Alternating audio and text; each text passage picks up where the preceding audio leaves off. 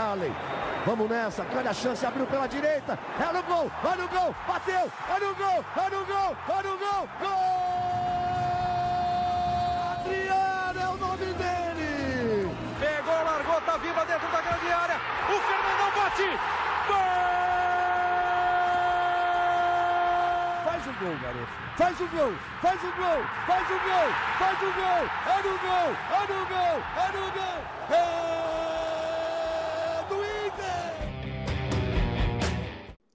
Torcedor Colorado, iniciando mais um podcast aqui em Gé. Globo, episódio 258, depois de uma vitória avassaladora do Inter sobre o Santos. A maior goleada do confronto, a maior goleada do Campeonato Brasileiro 2023 e a maior goleada do novo Beira Rio. Como escreveu Tomás Rames em Gé. Globo, o Inter escreveu o próprio 7 a 1 lembrando a Alemanha em 2014 na Copa do Mundo do Brasil. Foi um chocolate colorado, o Inter humilhou o Peixe, que luta desesperadamente contra o rebaixamento. Já o time de Eduardo Cudê, depois deste excelente resultado, deixa o Z4 de lado e volta a alimentar a esperança, o sonho, o desejo por uma vaga entre os seis melhores da competição e, por consequência, uma vaguinha na próxima Libertadores da América. Estamos com o nosso trio titular, o nosso trio Ternura. Eu sou Bruno Ravazoli, repórter de Gé. Globo, e mando um abraço, um beijo do fundo do meu coração para ele que está de aniversário neste dia 23 de outubro. Luca Pumes, torcedor influenciador colorado, filho do seu Josué, um homem do rap, amigo do Mano Brown, um cara do Portão 7 do Beira Rio, enfim, ele tem vários personagens, né? E, e, e, quem sabe novos personagens serão desbloqueados nos próximos dias. Mas enfim, ele é Luca Pumes, o nosso irmão, e aí vai um fraterno abraço. Fala, Luca!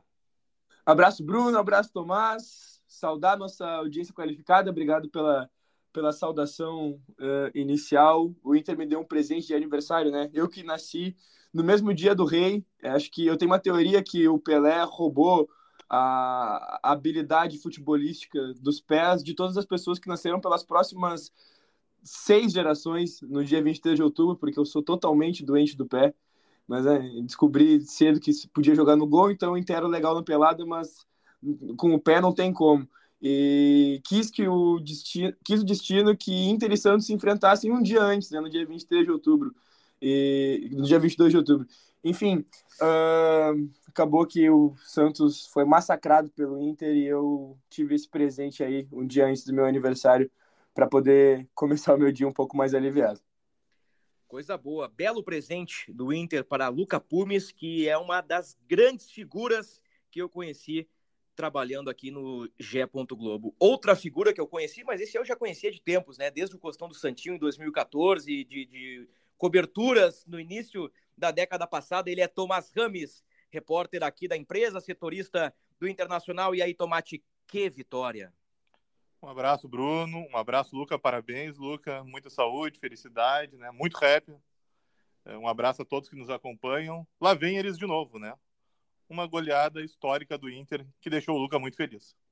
E começamos aí com os parabéns ao Luca Pumes, que completa 25, né, Luca? 25 anos. 25 anos neste Opa. 23 de outubro. Mesma data em que Pelé, o rei do futebol, completaria 83 anos, um dia depois do Inter amassar o time do rei por 7 a 1 com um show de um camisa 10 revelado pelo Santos. Prestem atenção nestas coincidências. Alan Patrick, camisa 10 do Inter, revelado pelo Santos, foi o maestro colorado na goleada por 7 a 1 um dia antes do aniversário do Rei.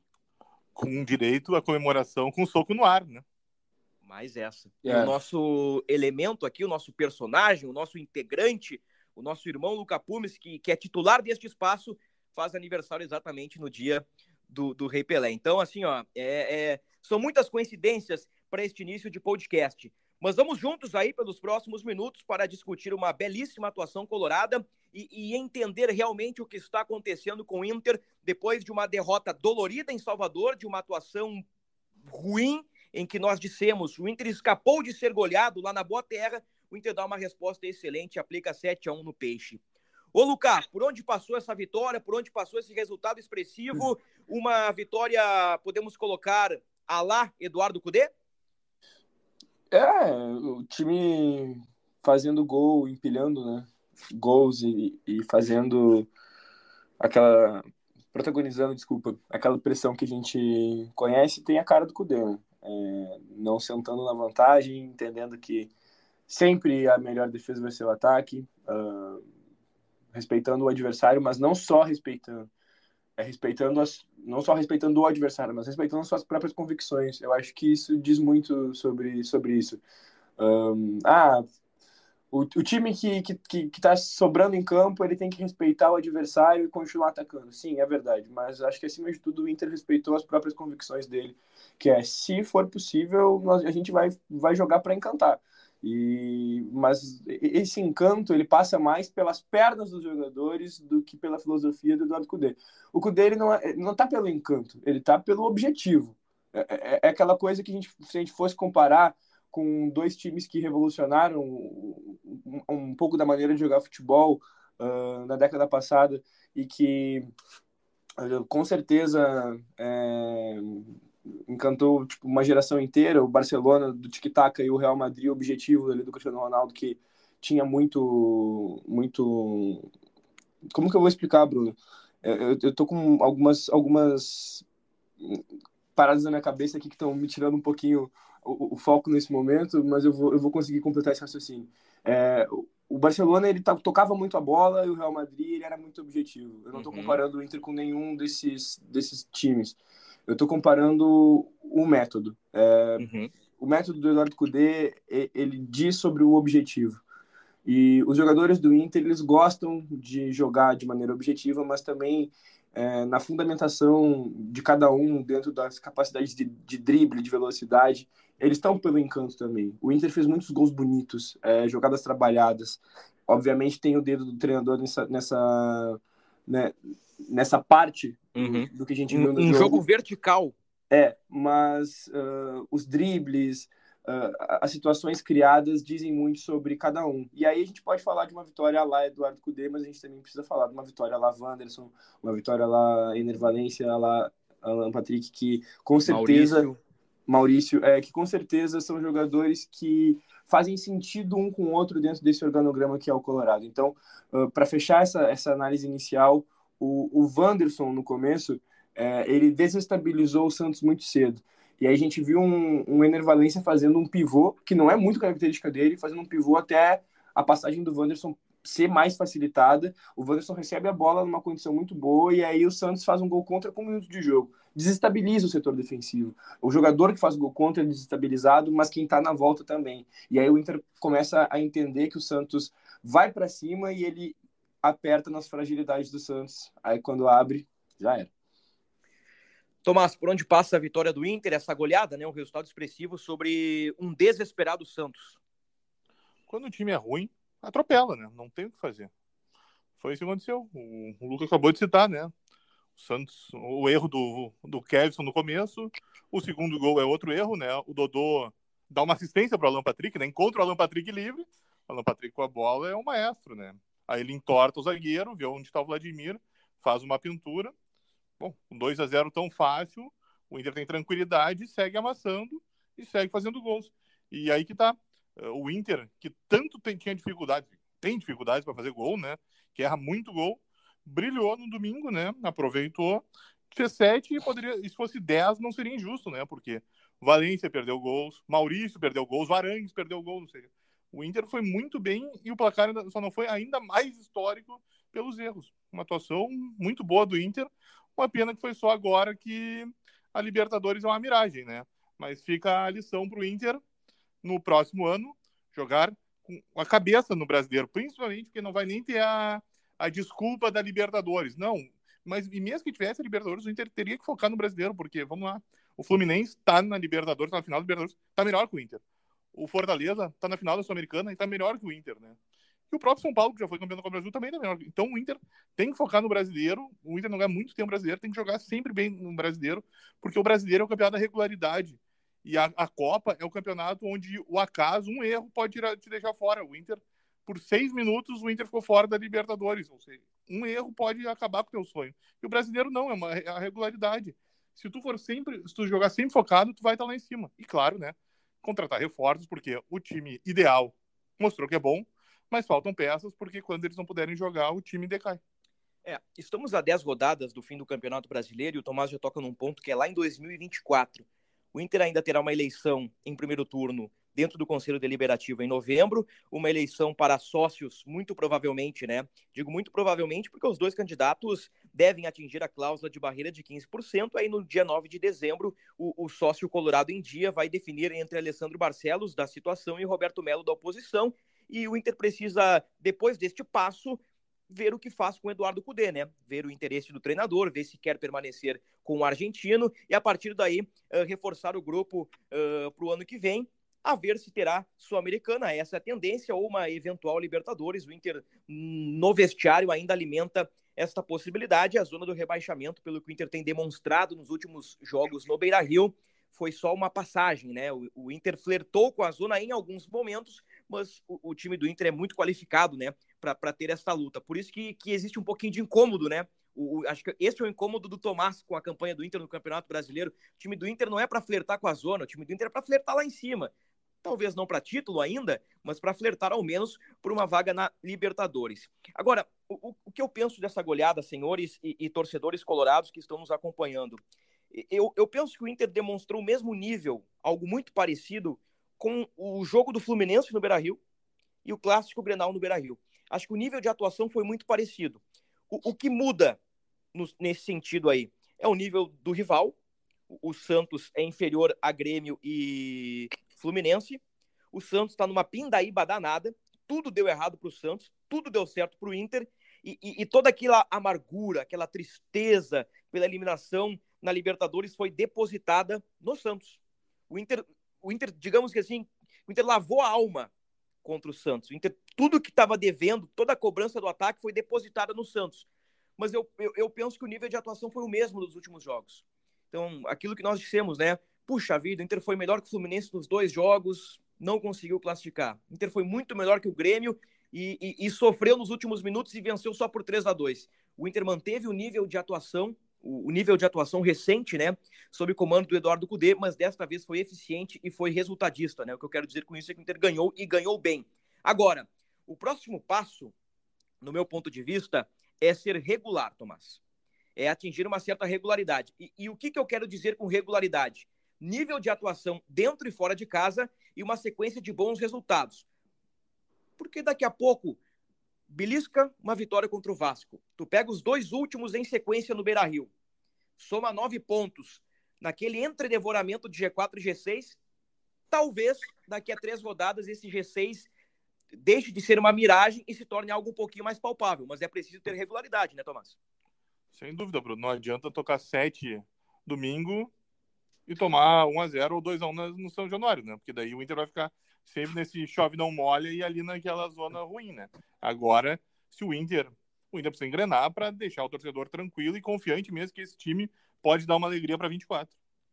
Será que pode, Luca, o, o Inter mostrar uma nova cara fora de casa, talvez um desempenho semelhante ao do estádio Beira-Rio, que está fazendo falta uh, somar pontos longe do Beira-Rio, né? O Inter não vence há quatro meses fora de casa. A última vitória e, e, nós brincamos aqui recentemente, né, que, que, digamos, foi uma maldição, né, porque teve gol do alemão e gol de letra do Jean Dias, ainda nos tempos de Mano Menezes, desde aquele jogo, né, virada sobre o América Mineiro, está por completar um turno que o Inter não vence longe do Beira-Rio, Luca. Olha, é, essa falta de linearidade nas atuações, ela, ela nos incomoda, e realmente seria legal a gente poder engrenar um pouquinho, um pouquinho mais, né, é, passar a segunda marcha, quem sabe a terceira, a quarta e botar esse carro para acelerar assim de maneira de fato operante, né? Uh, me salta aos olhos, Bruno, que é, a campanha que o Inter faz no, no, no Brasileirão, ela diz muito, né, no que, que foi o ano do Inter em questão de irregularidade, inconstância, e mesmo assim a gente joga essa partida contra o Santos e sai com aquele sabor de Cara, e se tivesse entrado a bola aquele dia, né? Cara, uh, eu comecei hoje. Hoje foi a primeira vez que eu pensei isso. Assim, é, primeira vez que eu me conformei de fato com, com o Inter Fluminense para ver, mano. Que dia foi? Foi que dia foi o Inter Fluminense? Foi Bah. Com tanto jogo aí, data FIFA. Deixa eu ver aqui, eu vou nem sei mais. O Tomás tá buscando aqui, Luca. O Tomás tá buscando aqui. Em, em, seguida já temos a informação. Dia 4 do 10. 4 do 10. Portanto. Ó, quase 20 dias depois foi a primeira vez que eu aceitei, sabe por quê? Eu pensei o seguinte: é óbvio, a gente olha para uma Libertadores para entrar de novo tem todo um caminho até chegar no mesmo lugar que a gente já estava. A gente já estava lá. E a gente enfrentar um adversário que nem de longe é o adversário mais forte do continente, que chegou ali a pau e corda, 0 a 0 0 a 0 0 a 0 pênalti, pênalti, pênalti, óbvio. O cavalo passou encilhado e a gente não, não, não conseguiu pegar essa carona. Mas o que, que o Inter produziu também, né, para chegar aí? Tipo, uh, o futebol ele premia a constância também. É. E, e, essa constância é, que, o, que o Inter é, não teve durante o ano, ela fez falta ali. Talvez com um pouco mais de entrosamento. Enfim, que, que, que tipo de mensagem a gente passa para pro, pro futebol de maneira geral se a gente chega na final da Libertadores e vence ela esse ano? Óbvio, isso é da hora. O torcedor ia ficar muito feliz, eliminou times grandes na, no, no, no processo, é sempre bom, mas, cara, não é o projeto mais afirmado. É, o Inter montou o time no meio do ano e por mais que mesmo assim quase tenha dado tempo, não é o trabalho que a gente espera ver no internacional. E aí eu, já abro mais esse leque assim, é, o que a gente espera para ver para ver, é, o que a gente espera ver no Inter para para uma temporada inteira é algo que comece uh, lá no galchão, demonstrando uhum. um, um, não digo ganhando ou não, em 2006, por exemplo, a gente não ganhou o galchão e aconteceu tudo o que aconteceu depois, mas demonstrando um bom futebol, tendo um time coerente, já com os reforços treinando, entrosando, para quando chegar nesse momento quente, se a gente cair, tudo que a gente é, possa dizer é sobre a partida e não sobre a temporada inteira. Então, a falta de constância do Inter no Campeonato Brasileiro, ela vem de uma falta de constância do Inter em muitos outros pontos, que eu espero que seja diferente em 2024 e que com o time do Inter, é, que é vigente hoje, com esse grupo que o Inter tem, é, com reforços pontuais e que com certeza o Tomás vai conseguir é, prever de novo o que o Inter precisa, porque ano passado o Tomás falou uh, sobre as contratações que o Inter deveria fazer em novembro e elas acabaram chegando é, muito mais de seis meses depois. Uh, a gente vai conseguir ter um 2024 melhor, que infelizmente é o que a gente precisa, né, Bruno? Ter um 2024 melhor, já que 2023 vai ser meio que a pau e corda para chegar na Libertadores. Luca, tu citaste a palavra constância, né? É um pouquinho de regularidade nos resultados. E, eu costumo dizer aqui neste espaço, Tomás, Luca Pumes, torcedor colorado, que não tem como a gente recortar o Inter do Cudê e separar do Inter do Mano Menezes, porque é o mesmo Inter, né? O ano é o mesmo, é o Inter eh, do Gauchão, o Inter da Copa do Brasil, o Inter que patinou bastante no Brasileirão e o Inter que ainda, no meu ponto de vista, uh, numa exceção, conseguiu chegar a, a uma semifinal de Libertadores devido àquele all-in, né? Que, que, nós estamos diversas vezes aqui, uh, da troca de treinador, a chegada do Cudê, as contratações do Arangues, do Rocher, do Ener Valência e, e, de outros jogadores, o Inter deu uma, deu uma guinada, deu um salto de qualidade. Mas assim, por que, que eu ainda não tenho plena confiança nesse time? O Inter com Rocher, Arangues e Valência, e eu pego estes três porque eles formam a nova espinha dorsal do Inter, né? Eles formam a espinha dorsal de Cudê eles têm um 7 a 1 contra o Santos, uma bela atuação no Grenal, bons jogos contra o Fluminense, mas ali faltou resultado. E em outros momentos também faltou resultado. O que, que eu quero dizer com isso? Com Rocher, Arangues e Valência, o Inter disputou 12 jogos sob comando de Cudê e ganhou 5.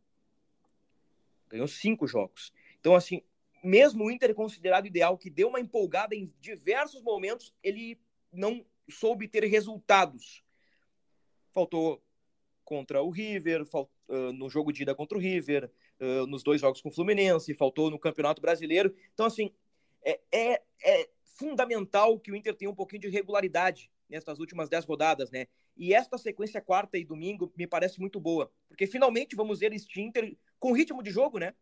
Porque esse Inter jogou um jogo, aí parou uns dias, aí com data FIFA, aí jogou Libertadores, aí parou no Brasileiro, aí jogou Libertadores, aí parou data FIFA. Então, a gente não viu uh, consequência esse time considerado ideal com a espinha dorsal. E agora, nessa reta final, nós vamos ver, e por isso acredito que o Inter tende a, a, a ter melhores resultados. Acho improvável ainda uma vaga na Libertadores, mas né, o futebol, uh, ainda mais nos pontos corridos, ele prega peças. Vamos citar o exemplo do maior rival, o Grêmio. Não, o Grêmio está garantido na virada do turno, o Grêmio é G4, já pensa em 24 Libertadores. O Grêmio pegou uma maré ruim aí de quatro jogos, o Grêmio já está flertando com a nona posição. O Grêmio está nove pontos à frente do Inter, com 30 em disputa. Então, daqui a pouco, esse Grenal da reta final pode esquentar. O Grêmio tentando voltar para o G6 e o Inter tentando né, abocanhar uma vaga lá em cima. Muito bem. Dito isto, Tomás, você que acompanhou o jogo lá no estádio Beira Rio, você também que acompanhou um pouquinho da entrevista do Cudê, um pouquinho da, da zona mista, tem ainda esse, esse ar do Fluminense, né? Esse, ah, por que não marcamos os gols? Ainda existe esse, um pouquinho de lamentação no, no vestiário, né? Bruno, uh, agora eu não vou, mas se eu não me engano, na primeira resposta do Cudê, ontem ele diz, ele até solta um palavrão, né? E diz, ah, por que, que a bola não entrou contra o Fluminense? Ou seja, ele ainda tá sentindo essa dor, né? machucou, é uma ferida que está aberta. E o próprio Alan Patrick, depois na, na zona mista, eu não vou lembrar bem das palavras do Alan Patrick, mas ele também deixa evidente que tem uma frustração que ainda não, não foi apagada e vai ser difícil de ser apagada, principalmente porque, por mais que o Inter vá bem, você eu tô, uh, precisam uns 18 milagres para o Inter ir para Libertadores, né? Não é o que vai acontecer, porque o Inter vai perder ponto, né? No fim dos brasileiros, o Inter está muito distante. O Inter, você bem está nove pontos do Grêmio, que é o sexto nada indica que o Inter vai estar na Libertadores. Então, o Inter teve tão próximo desse sonho de disputar a final, agora está muito longe de entrar na Libertadores ano que vem. Ou seja, vai doer bastante ainda. É. E para a gente acreditar numa vaga na Libertadores, eu sei que, que o Luca acredita um pouquinho mais do que a gente, né? Até mesmo após a derrota para o Bahia, o Luca ainda deixou essa chama acesa, né? essa, essa luz ligada de uma possível vaga na Libertadores. Eh, passa exatamente pelo que dissemos há um minuto nós vamos acreditar que é possível se o Inter ganhar do Vasco, ganhar do Curitiba, ganhar do América eh, e parar de perder pontos, né? E, e, e, voltar a ganhar fora de casa. Aí emendando três, quatro, cinco vitórias seguidas, meio a lá Belão em 2020, né? Quando o Inter quase foi campeão brasileiro. Aí, com resultados paralelos, pode ser que de fato o Inter entre ali nas últimas quatro, cinco rodadas, lutando, brigando, disputando uma vaga na Libertadores. Hoje não é a tendência e os números provam isso. Vamos aos números. O Grêmio é o sexto com 44. Pelo aproveitamento atual, serão necessários 59 pontos para G6. Ou seja, o Inter tem 35, precisaria conquistar 24 em 30. Oito vitórias em 10 rodadas. Para G4, o Palmeiras tem 47 pontos. Pelo aproveitamento atual, seriam necessários 63 pontos. Ou seja, para o Inter, somar 28 em 30 possíveis. Com relação ao rebaixamento, né? Falamos bastante no, no, último podcast. O Vasco é o 17 com 30, próximo adversário do Inter. Pelo aproveitamento do 16, seriam necessários aí 41, 42 pontos. O Inter precisaria aí de três vitórias para escapar do rebaixamento, chegando aí a uh, 38, 41, 44, já tá limpa a barra, né? Então, assim, acho que o rebaixamento a gente deixa um pouquinho de lado e passa aí a, a, a torcer por uma regularidade do time nesta reta, nesta reta final de competição. O, o meu bruxo Luca Pumes, quem foi o melhor em campo na vitória sobre o Santos? Alô, Temos vários destaques. Ah, de pode pronto, desculpa, não tem como. Muita, Alô, gente, Patrick. muita gente jogou muita bola, mas é que, cara, é, é mágico ver jogar. É muito legal, cara. Fazia tempo, assim, que eu olhava um jogador e ficava, uau, esse jogador é muito bravo e joga no meu time. Tipo, uh, eu, eu, eu, cresci né, com o D'Alessandro praticamente como meu camisa 10. Uh, ah, obviamente, eu, eu vi outros jogadores cumprirem a função ali antes, mas o D'Alessandro não era o clássico 10. O D'Alessandro tinha uma maneira muito própria dele de jogar, que muitas vezes ele é, não precisava cumprir função tática, jogava mais livre, tinha uma movimentação mais livre. Quando eu falo não precisa cumprir função tática, tipo, ele tem uma movimentação que, se ele quer cair pela direita, ele cai, porque ele consegue, é, com todos os recursos que ele tem, né, conseguia, né, enquanto ele era atleta ainda, é, definir jogadas ao ponto de ou criar uma própria chance, uma chance de gol para si mesmo ou para os companheiros em melhor posição. Então ele era o nosso camisa 10, mas ele não era diferente, não era o, o 10 clássico. E com todos os méritos dele por ter sido o grande jogador que ele foi, enfim, é, é, é o meu jogador preferido da história do futebol. Tipo, não, é o jogador que eu mais tenho apreço uh, é o da Alessandro. Ele não, não considero ele o maior da história do Inter.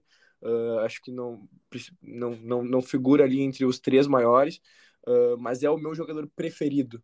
E eu acostumei ver ele jogar pela, pela camisa do Inter. Agora, um camisa 10 clássico, eu nunca tinha visto. Assim como é o Alan Patrick, é, que, que, que, joga pelo meio daquele jeito, que dribla daquele jeito, que serve daquele jeito. Meu Deus do céu, é, é bizarro, cara. É bizarro quando esse cara joga. Mas é, é, é muito importante a gente citar o Wanderson também. É, o Wanderson, uh, a capacidade de finalização dele é muito questionada pela torcida e em vários programas de debate também. Uh, ele passou muito tempo sem fazer gol também, isso diz também sobre, sobre essa, esse questionamento. Mas é aquela coisa, ele dribla muito, ele corre muito, e se ele fosse um exímio finalizador também, ele estaria jogando na França, na Espanha, na Inglaterra. É. Uh, seria um jogador extremamente completo. Obviamente, a gente quer que ele evolua no fundamento e que ele consiga nos proporcionar mais gols ainda do que ele nos proporciona, mas ele já é um jogador muito grande para o Inter hoje. Tipo, ele já é um jogador que nos ajuda muito, que constrói muito, e o começo da, da partida ele só desequilibra emocionalmente porque o Wanderson tem como característica o drible, ele consegue invadir a área, explorar a defesa, não por querer, óbvio, ele não chutou, esperando que o cara fosse botar para dentro, mas se ele não cria daquele jeito, o jogo não tinha começado. Então, eu acho que Alan Patrick na sequência o Wanderson. Muito bom, Lucas. Alguns números antes do Tomás, já pensa aí nos teus melhores. Pode colocar primeiro, segundo e terceiro, primeiro e segundo, porque o Inter teve de fato muitos destaques contra o Peixe. O Alan Patrick chegou a 14 gols no ano, 14 gols, é o artilheiro do Inter na temporada. Aí na sequência, Pedro Henrique com 10, com aqueles 8 gols do Gauchão, né, na conta. O Maurício tem 8, o Valência já chegou a 7, o Luiz Adriano chegou a 7 e o Wanderson chegou a 6. O Wanderson com 5 no Brasileirão é o artilheiro colorado na competição.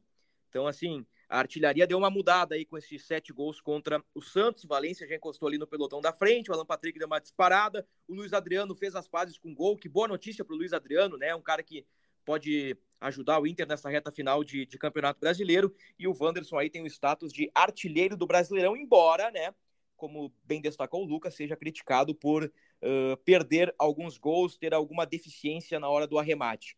Assistências, Wanderson 10, é o garçom do time, né? 11, eu tenho 10.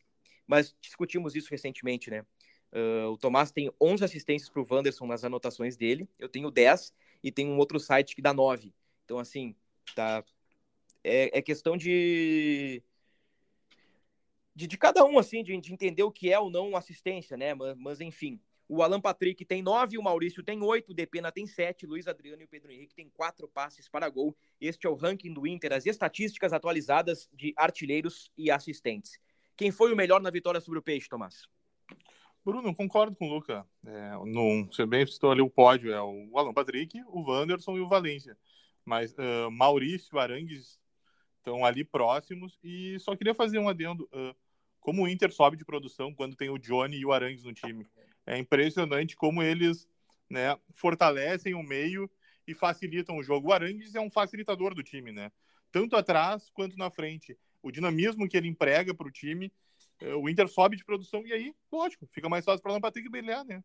Porque o Johnny protege ali atrás, o, o Arangues eh, tanto ajuda atrás quanto na, na facilidade para distribuir o jogo, e daí a bola chega no Alan Patrick e ele deita. Eu fecho com vocês, Alan Patrick, Wanderson e Ener Valência. Queria colocar um asterisco no Valência. O Luca Pumes falou muito bem aí do, do, do maestro Alan Patrick. Falamos também do Wanderson. Quero destacar do Valência, que embora ele ainda perca alguns gols e, e, e fique em alguns momentos em posição de impedimento, ele é um cara que gera muita situação. Muito. Cara, o Valência gera muito acima da média, ele tá toda hora incomodando a defesa, ele tá toda hora infiltrando, ele tá toda hora aparecendo, ele dá uma vida pro ataque do Inter. Então, sim, o Valência perde alguns gols, mas ele fez dois e já tem sete com a camisa do Inter. Um cara aí que não teve férias, né? Que jogou Copa do Mundo, veio da temporada europeia. Acho que tudo isso tem que colocar eh, na balança. Então, assim, colocar um asterisco no Valência, que esse cara ele é diferente. Esse cara realmente ele é de outra prateleira. Penso que ele ainda não mostrou todo o nível no Inter, mas a cada semana que passa o Valência dá, dá uma guinadinha e mostra uh, a relevância desta contratação. Mas assim, ó, o Alan Patrick é, é eu ia dizer aquela palavra com P, sabe? é o que tá jogando. É, é sacanagem o, o, que o Alan Patrick tá jogando. Não a toa perguntaram para ele sobre seleção brasileira, né? E o Alan Patrick disse que ainda sonha com uma convocação, Luca. Palavra com que que tu ia usar? Eu usar pu. Que é uma pu que ele tá jogando. Eu usei sacanagem. É. Um... é. uma pura magia que o Alan Patrick é, é, é, boa, Tomás, exatamente isso. É pura é, magia. É impressionante. O, o gol uh, que ele faz eh, por cobertura, é um cara que está exalando confiança. O cara está suando confiança. É, é, é impressionante, está jogando muita bola. Deu assistência para o gol do Valência também, né? Muito mérito do Valência, que puxa para o meio, dá um, uma pancada uh, sem chance para o Vladimir. O Inter lavou a alma. A gente é. falou do. Ah, o, o Grenal lavou a alma. Talvez pela pós-eliminação contra o Santos, o Inter lavou a alma pelos, pelos gols marcados, né, Luca? Ah, com certeza. Não, é, foi a expressão que ficou na minha cabeça o jogo todo. Bah, para lavar a alma, para redenção. Mas é, é, é, muito perspicaz essa tua análise, Bruno, de, da quantidade de criação que o Valência consegue nos proporcionar. É, o fato de ele se desmarcar muito rápido e de ele ter muita velocidade para chegar, é, é, é difícil uh, uma partida que a gente veja os defensores emparelhando com ele é, na hora ali de percorrer o último terço do campo e realmente algumas bolas a gente fica pensando, ah, quase, mas ele sempre finaliza com, com muita categoria, né? Ele está sempre buscando o, o, o recurso para bater em gol. Uh, é, alguém ousou falar esses tempos que o melhor matador é o centroavante ruim, né? Porque ele fecha o olho e faz a bola entrar de qualquer jeito. Não sei se, se isso uh, se aplica de fato ou, ou, se foi mais uma questão de folclore mesmo para para dar uma cornetada no Valência, porque ele, né, ele tem muito recurso na hora de, de bater para o gol, mas eu acredito muito, muito, muito que com uma pré-temporada bem feitinha, com o time na ponta dos cascos, porque o, o time evoluiu fisicamente. Hoje a gente não fala mais sobre é, os problemas físicos do Inter. A gente sabe que o Inter não vai aguentar a partida toda na pressão mais alta possível, mas a gente já vê um Inter aguentando bastante tempo e criando bastante situação no campo de ataque. É, então, uh, o Inter teve uma virada de chave muito grande em, principalmente em questão da preparação física e mentalidade com o Kudê. O que fez as, as individualidades do Inter que já existiam e a, as, dos, as dos jogadores que chegaram no meio do ano é, evoluírem. Né? Então, eu penso que com uma pré-temporada bem feita, com aquele trabalho que a gente já viu os jogadores de 2020 falando que era de sair com as pernas tremendo e quase querendo vomitar, é, do, do, do, treino do Kudê, assim, desde, desde a virada do ano, eu acho que a gente pode ter um 2024 bem legal e fazendo com que essas individualidades que a gente tem, elas se potencializem mais ainda do que elas já são hoje. a gente vai ver um Valência aproveitando mais ainda essas oportunidades, eu acho, Bruno. É, e, e, tivemos um René e um Maurício no pós-jogo na zona mista do Beira-Rio defendendo a continuidade. O René falou claramente, eu defendo continuidade. Claro que o René não quer se comprometer, ele até diz, cara, tem uma eleição aí pela frente, a gente não sabe o que pode acontecer, pode ganhar da posição, pode querer tirar o, o Kudê, uh, o Kudê pode não ficar. Bom, o René colocou os pormenores ali, colocou as vírgulas, né? Mas ele disse, eu acredito na continuidade. Aí o René dá a entender que gostaria que Kudê permanecesse. O Maurício disse algo parecido, mas na entrelinha, né?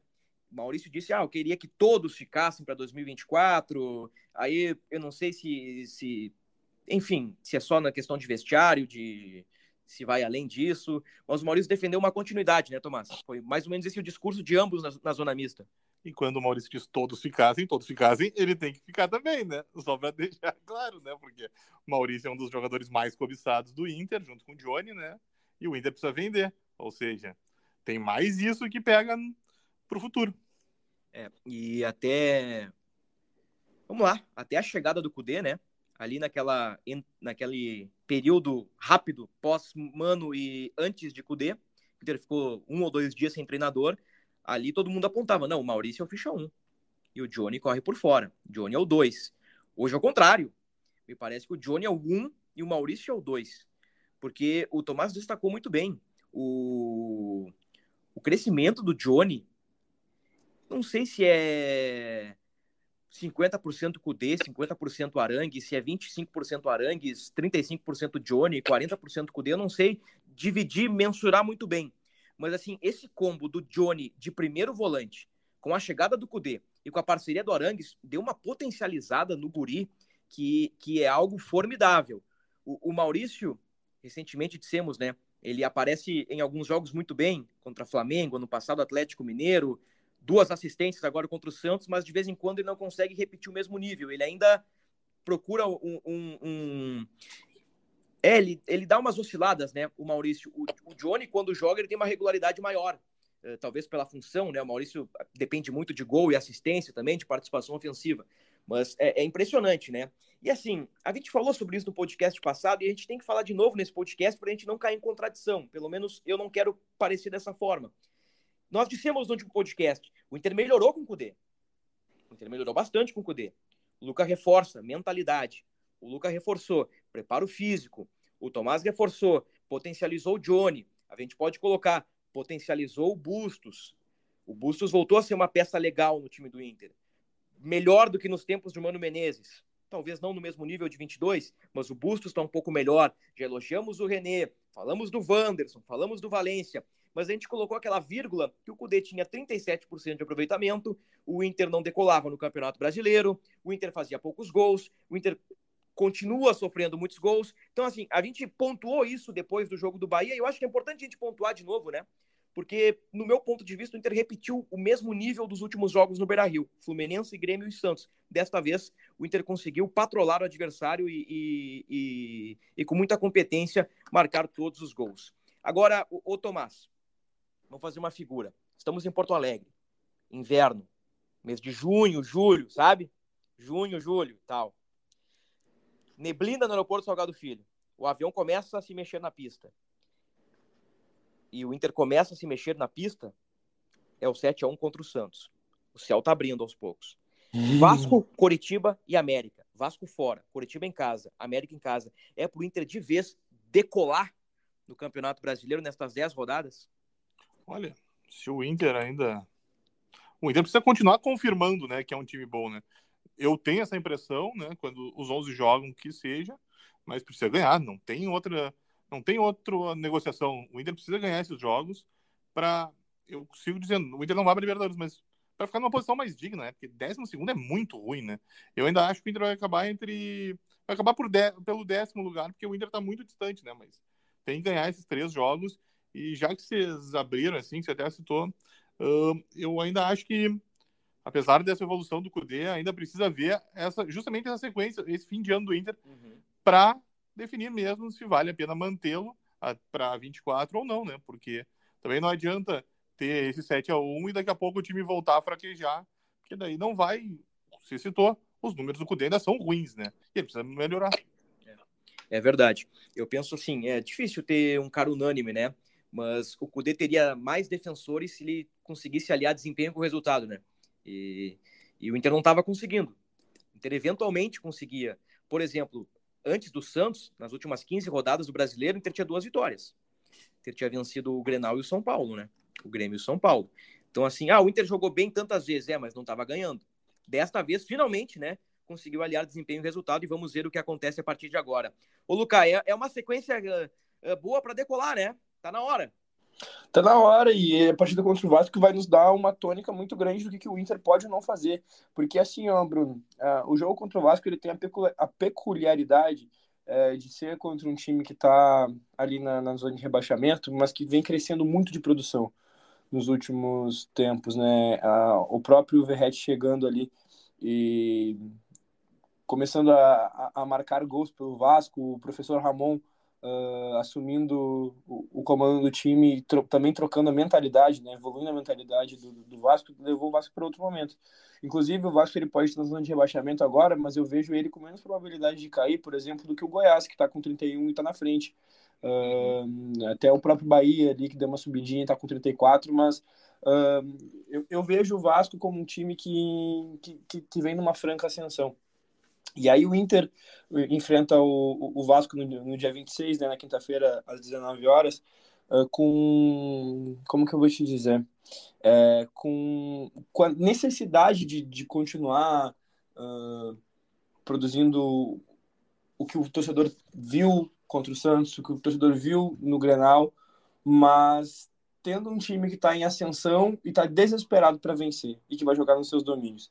É, no primeiro turno, o Inter jogou contra o Vasco em casa e, olha, te, sendo diferente aquele resultado, hoje a gente poderia estar numa situação ali mais, mais pertinho do, do Vasco, as posições talvez pudessem até estar trocadas com, sei lá, o Vasco poderia engrenar depois daquilo ali, ou, ou o Inter se, é, perder uma, o, uma outra. Se o John não faz aquela defesa, Lucas, é. o Vasco teria um ponto a mais, 31, o Inter teria dois a menos, 33. Estaria 33 a 31 e no confronto direto agora o Vasco poderia ultrapassar o Inter, né? O é, que, que eu tô lembrando do John? É aquele lance, né? Talvez a defesa mais espetacular do campeonato, que é o Lucas Piton com a bola quase em cima da linha, chuta, né? O cara chutar reto, o cara chuta cruzado, e o John, num mérito absurdo, faz uma defesa incrível. É. Né? Uma recuperação muito ágil, né? Uma recuperação muito ágil. E, e, era um outro momento de Inter, era um outro momento de Vasco. Os dois times jogavam muito menos do que jogam hoje. É, o Inter deu um salto de qualidade muito grande e o Vasco conseguiu sair daquela, daquele desconforto que estava, porque o Vasco era um time perdido em campo. Só que por mais que o Inter tenha feito os gols no começo da partida, né, parecia que o Inter foi, foi, bem parecido com o começo da partida contra o Santos. É, o Inter faz os dois gols logo no começo, mas é, o Inter sucumbe depois. O Inter deixa de existir em campo. E aí a gente pode comparar muito bem a mentalidade do, do que, que era o time do Mano Menezes e que é o time do, do Eduardo Cudê o que, era o físico do time do Mano Menezes e o time do Eduardo Cudê. Ambos jogando em casa contra times que estão perigando uh, cair para a Série B, times que estão numa posição desconfortável, que precisam vencer e abrindo o placar cedo. Mas e aí? Olha a história de cada jogo. Então, vamos lá, né, Bruno? Uh, os Vasco e Santos hoje estão empatados uh, na, na, tabela. Acho que é, não, não tem um futebol equivalente hoje, porque o Santos tá numa, não está numa ascensão, o Santos ele está num desequilíbrio muito grande e o Vasco está crescendo, mas dá muito para comparar o que o Inter fez no primeiro turno é, naquela partida contra o Vasco e o que o Inter fez no segundo turno nessa partida contra o Santos. E agora a gente vai para lá, para o São Januário, tendo que, que, que vencer para continuar nessa ascensão, mas sem tanto perigo assim. Espero que a gente consiga demonstrar um bom futebol, Bruno. Eu vou fazer um monte de links aqui, vocês vão entender no final. Mano Menezes, técnico atual do Corinthians, foi citado pelo Luca Pumes. Luca Pumes fala uma troca de mentalidade. Rodada 28 do Campeonato Brasileiro, Itaquerão, 54 do segundo tempo. O Corinthians empata com Lanterna América, gol do Juliano. Mano Menezes vira para a torcida e comemora e abre um sorriso. E os caras estão pé da vida com o Mano. Porque o Mano comemorou um empate contra o Lanterna, dentro de casa, o Corinthians flertando com a zona do rebaixamento, não jogando nada contra o América. Fez um bom jogo contra o Fluminense, abriu 3 a 1 mas cedeu um empate.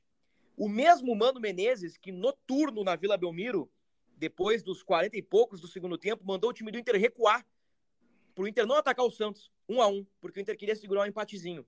Um turno depois, o Inter de Cudê faz 7 a 1 no mesmo Santos, né? E, e, e, curiosamente, né, na mesma rodada, na rodada 28, o Mano Menezes comemora o empate com o, o América Mineiro dentro de casa. O fim dessa história é o seguinte: eu vou lançar braba para vocês. Faltando 10 rodadas para o fim do campeonato, eu vou divulgar agora em primeira mão os quatro rebaixados no Campeonato Brasileiro de 2023. Olha aí. Em primeira mão para vocês. América Mineiro. Isso aí já tá de mãos dadas, né? Na verdade, tu vai divulgar dois, né? Porque dois eu também sei, né? Sim, então vou divulgar dois. O América Mineiro e o Curitiba já foram, né? Pô, e, e cara, eu, eu, gostei das contratações do Curitiba, cara. O bom grego Samares, o centroavante argelino Slimani. muito, muito engraçado. Estão brincando isso. de futebol manager no Curitiba, rapaz. Uma pena, né? Mas o Curitiba e o América foram. Vai cair o Santos primeiro rebaixamento da história do Peixe e vai cair o Corinthians de Mano Menezes. O Corinthians será rebaixado para a segunda divisão. Lancei a braba aqui, os quatro rebaixados. Tomás Gomes, o teu comentário. Ousou. Eu acho que o Santos, depois da paulada que ele levou ontem, né, para a tristeza do rei, é. é, o Santos, acho que ele não vai honrar o, o rei, né? Acho que a situação dele tá muito complicada, mas não acho que o Corinthians vai cair, não. Acho que tá mais pro Goiás. Dá, dá teus quatro aí. O Goiás, o Peixe e os outros dois. Os teus quatro rebaixados, Lucas? Uh, América Mineiro, Coritiba, Santos. Uh, eu fiquei tentado com esse Corinthians aí, hein? Vou contigo, Bruno, Corinthians. Corinthians. Não, e tem o Cruzeiro também, né? Embora é, tenha que, vencido o clássico, né? É, o Goiás é mais irregular, na verdade. Tem mais probabilidade do Goiás. Eu, eu, eu acho, tá? Se a brincadeira é eu acho, eu fico com, com o palpite do Tomás. Eu acho ele mais plausível. O Goiás, ele, ele não, não, não demonstra tanto. Até vai olhar, por exemplo, assim, ó, o saldo hoje. O saldo do Corinthians é menos 2. O saldo do Goiás é menos 10. Do Vasco é, é menos 11. Do Santos agora, graças ao Inter, menos 21. Aí Meu o, senhor. É, e, e, aí o Curitiba é menos 30. Uh, então, vendo assim como, como esses times, é, quando eles são dominados, a maneira com que eles reagem e, e, como a defesa é frágil, eu acho que tem mais probabilidade do Goiás cair. Mas eu vou torcer muito para tu estar tá certo. E para a gente voltar nesse podcast hoje, do dia 23 do 10, inesquecível para mim, eu não vou esquecer desse dia por N fatores. Uh, yeah, a gente vai é poder voltar aqui e dizer: caraca, o Bruno lançou a braba. É. Vamos ver, né? Daqui a pouco o Corinthians ganha quatro seguidas, pega um G6 lá e, e. Enfim, né? O futebol permite essas coisas, né? Mas não é tendência. O Corinthians. Pá, o time do Corinthians é, é, é brabo demais. É, no sentido negativo, né? O time do Corinthians é ruim. O, o, do Cruzeiro, o do Cruzeiro também. Gente, o Cruzeiro. Olha, o Atlético Mineiro deu uma senhora de uma força pro, pro Cruzeiro, hein? Gol, gol contra do Gemerson ali, deu, um, deu uma aliviada lá no Cruzeiro do técnico Zé Ricardo, ex-Esporte Clube Internacional. Muito bem, Luca Pumes, para a gente fechar o nosso podcast, que, como tu já disseste, vai ficar na memória de todos nós para o resto das nossas vidas, né? Porque boas notícias estão surgindo. Vamos ao teu palpite para Vasco e Inter, quinta-feira em São Januário. Vasco e Inter, quinta-feira em São Januário. Jogo de gols. 3 para o Inter, 2 para o Vasco. 2 a 3 Tomás.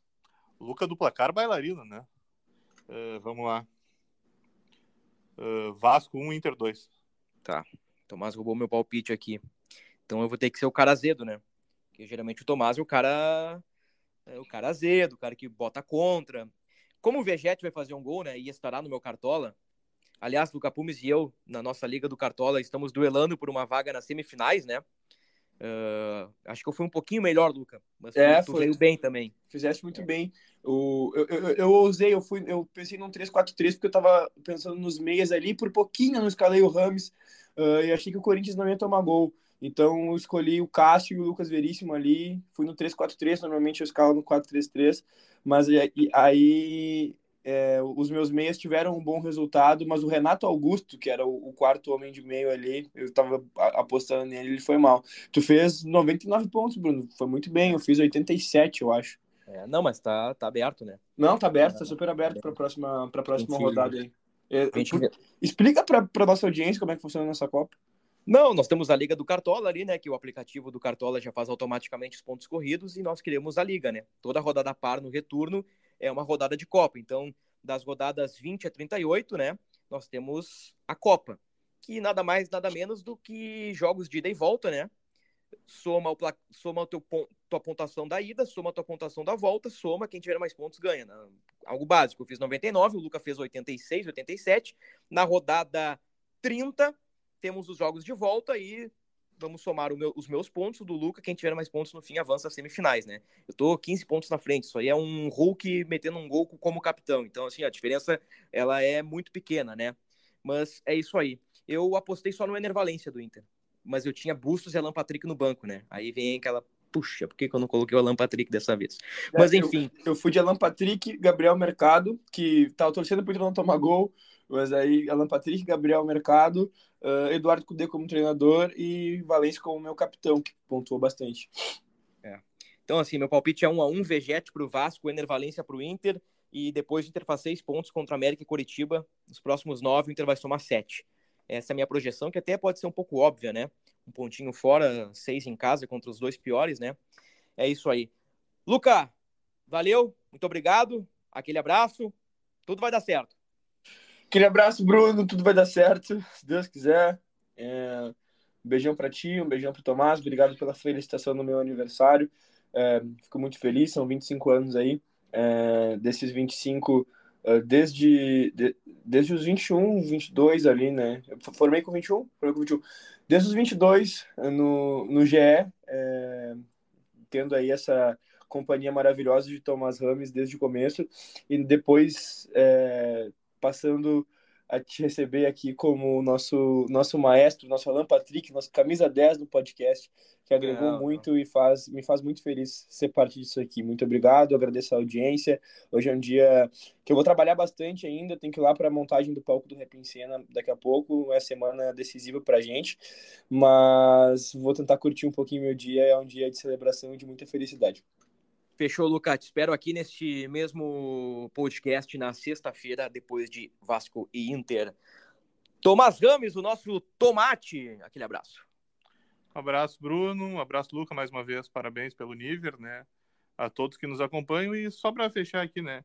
23 de outubro de 2023, que os candidatos Alessandro Barcelos e Roberto Melo já tenham mapeado né, o grupo do Inter, saibam as carências, para que o Inter, em janeiro, quando se reapresentar, esteja com o grupo pronto para não passar pelo que passou no, nesse ano, né? Que aí sim o Inter vai poder sonhar com algo melhor. É, acho que vale a crítica, né? Montar o time no início do ano, não em agosto, né? Perfeito. Uh, acho que ficaria muito melhor para o Inter disputar as competições em 2024. Muito bem. Obrigado, Tomás. Obrigado, Luca. Eu sou Bruno Ravazoli. Estamos fechando este podcast, edição 258 é o podcast do Inter aqui em Gé. Globo. Até a próxima, né? Até um dia depois de Vasco Inter. Gravaremos o próximo podcast na sexta-feira. Até a próxima e um grande abraço.